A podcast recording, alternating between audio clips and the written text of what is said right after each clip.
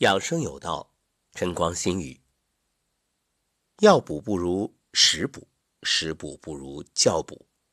今天啊，我们再来谈谈关于睡眠的问题。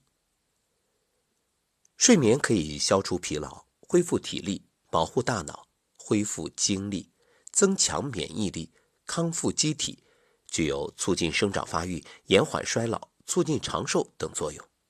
所以，睡眠无论对于孩子，老人，包括成年人，那都很重要。这么说吧，不同年龄段的人都可以通过睡眠满足不同的需求。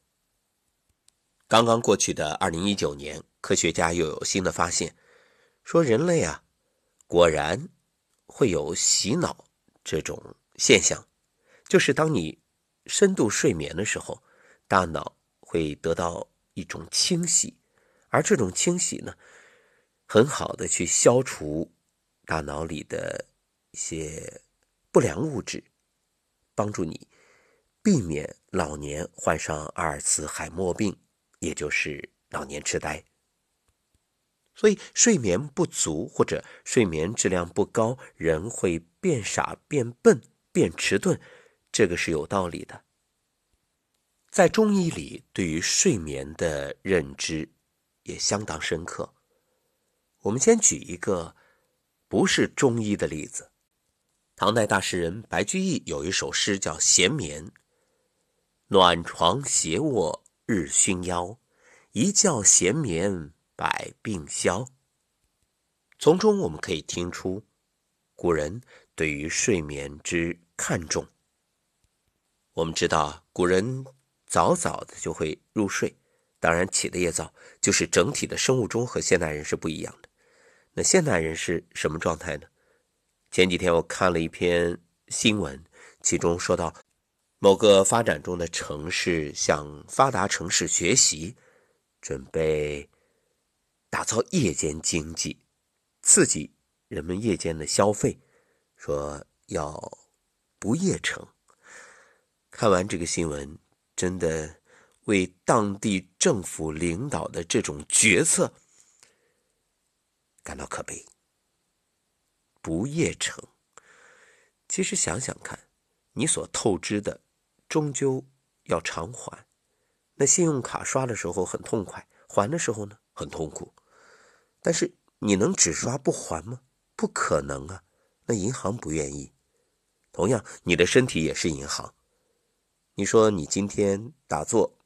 站桩，或者睡个好觉，又或者食物能够满足身体的需求，这都相当于给身体这座银行存钱。那你过度娱乐，这种兴奋的状态，或者熬夜啊、酗酒啊，这都是在透支，相当于支付了你身体银行的信用卡。所以，对于现代人来说啊，失眠是一个相当普遍的现象。那么，什么样的情况可以称为失眠呢？首先就是睡眠的时长，一般来说，对于成年人少于六小时，并且睡醒之后啊，感受不到那种轻松、神清气爽，反而很疲惫、很累，或者根本不想起，醒不来。硬是逼着自己起床，啊，这都属于你睡眠的状态不佳。不过在这里，我们有一个特别的说明：如果你是长期练功的人，或者白天经常通过打坐、观想来补充能量，这个另当别论。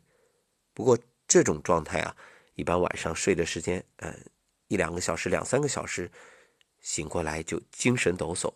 那说明这都是身体有功夫，还有啊，身体的经络通透，气血充盈，这不是我们要讨论的。我们说的是普通人大多数的状况。还有就是入睡困难，那睡眠当中呢容易醒，而且醒的特别早，或者说醒了之后就睡不着了，那睡眠质量很差。还有就是梦特别多，等等。另外呢，就是白天很疲劳，或者全身都不舒服，注意力呀，包括注意的维持能力或者记忆力减退，学习、工作、社交能力下降，情绪呢容易波动，因为一般人的情绪啊，要么兴奋，要么抑制，要么很平和。健康的人是平和状态，不偏不倚。那如果你是过于激动，或者是属于情绪特别低落，那这都不正常，这都与你的睡眠质量不高有关。还有啊，直接会影响你的工作效率、工作质量。比如驾驶员，大家都知道，长期开车疲劳驾驶，那就像醉酒驾驶一样，因为那个大脑已经不受控制，就非常容易出事故。还有紧张啊、头痛啊、头晕啊，呃等等这些状况。为此，很多人选择通过吃安眠药这种方式。但是你知道，这其实就等于饮鸩止渴。你是在骗自己，这种所谓的睡着，不过是一种自我安慰罢了。不仅对身体没有什么好处，反而这个药物还会进一步的伤害你的身体。前面说到了白居易描写睡眠的诗，那陆游也写过。若爱幽窗午梦长，此中与世暂相忘。华山处士如容见，不觅仙方觅睡方。由此可见，古人对于睡眠养生非常重视，还给我们留下来很多睡眠法则，比如睡不厌促，觉不厌舒，夜卧常席闭口，先睡心。后睡身，而对于现代人来说，恰恰是心未安睡，所以，就算你躺在那儿，也神不守舍，辗转难眠。所以，我们将通过这样一个系列节目，帮助大家一点一点的调整睡眠，让自己能够享受一夜好觉的幸福。